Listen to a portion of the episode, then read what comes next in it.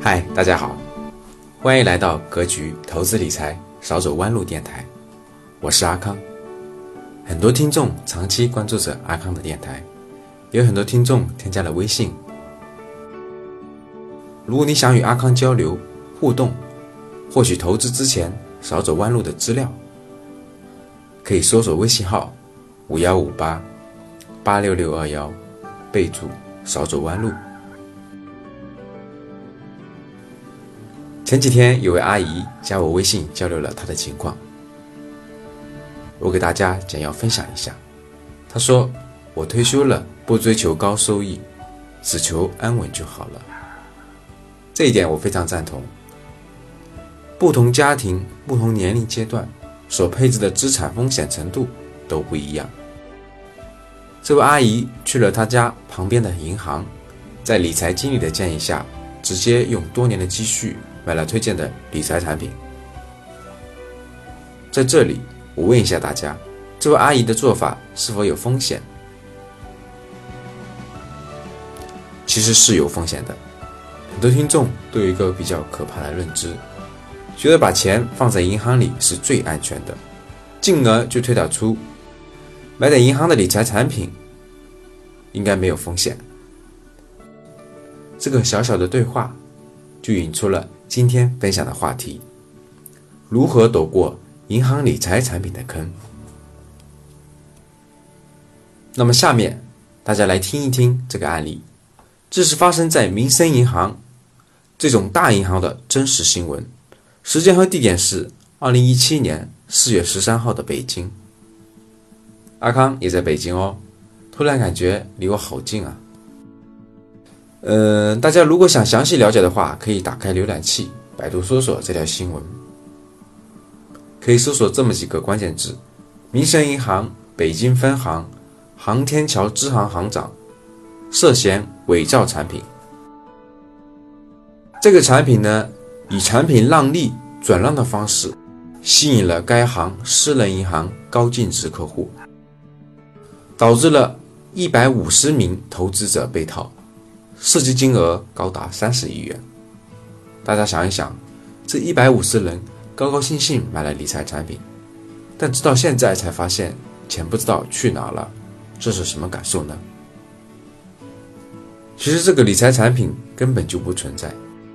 现在情况是，公安部门把这个行行长，甚至上下很多员工都抓住了，也不好把丢失的本金退回来。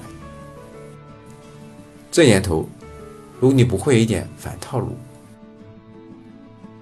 有可能连进了谁的套都不知道了。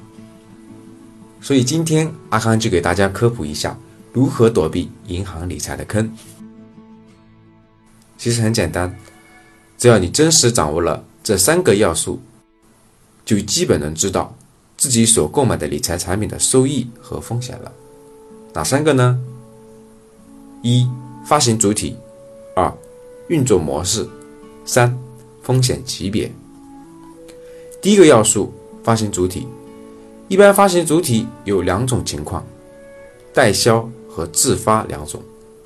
代销是指第三方机构发行，自发是指银行自己发行的。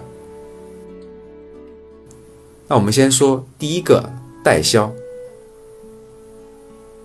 代销指的是银行帮助第三方机构卖的理财产品，包括基金、保险、信托、黄金等等，而银行从中赚取这其中的手续费，但不对理财产品的盈亏负责。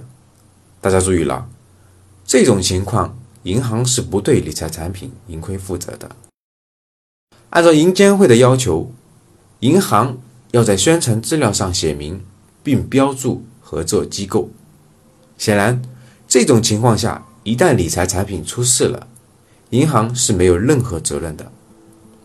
所以啊，代销的理财产品，大家要谨慎购买，除非你对这个发行机构以及风险有足够的认识。那么第二种情况是，银行自发。自发就是指银行自己发行的理财产品，发行的主体是银行，安全性能相对比较高。银行自发理财产品有这么五档：R 一、R 二、R 三、R 四、R 五，风险逐渐变高。比如，你投资了一个为期九十九天的理财产品，实际上呢，你的资金占用时间要差不多一百零七天到一百零九天左右。假设银行跟你说收益率在百分之五左右，其实实际上呢，也就是大概百分之四点五到百分之四点六左右。而且，以上的所有天数都是指工作日。所以大家要算好自己理财产品的时间点，尽量不要让清算期赶上节假日，不然你就会无缘无故又多了几天的控制期。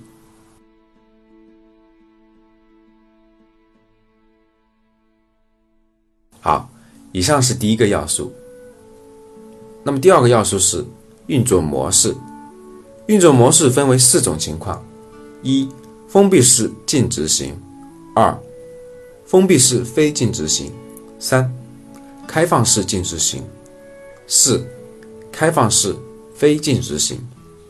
第一种，封闭式净值型，这种资金规模被限定，投资期间不能追加投资，也不能赎回，产品终止时按照价值来兑付。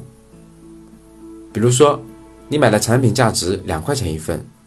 持有一段时间后，净值可能变成了两块五一份了。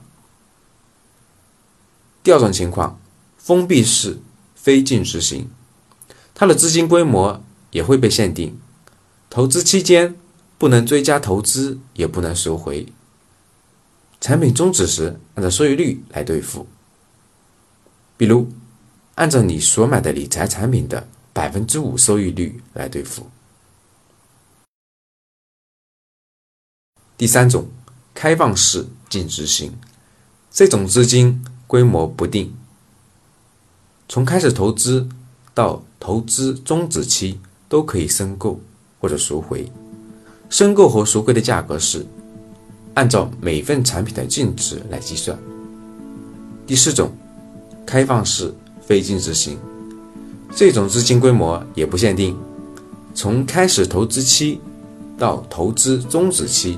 都是可以申购或者赎回的，按照产品份额申购，按照预定的收益率兑付。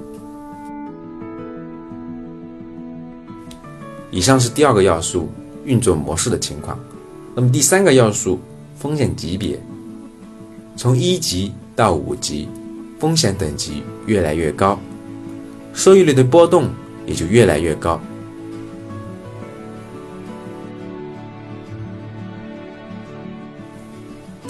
好了，以上是关于理财产品的小知识，基本就这些了。如果你想要缩短投资摸索期，合理的配置家庭资产，实现资产健康的增值，以及学习更多的实战投资理财干货，获取少走弯路的学习资料，您可以添加阿康微信五幺五八八六六二幺，备注少走弯路就可以了。我在微信那里等你。今天的节目就到这里啦，下下期节目给大家分享购买理财产品的要点。我们下期见，拜。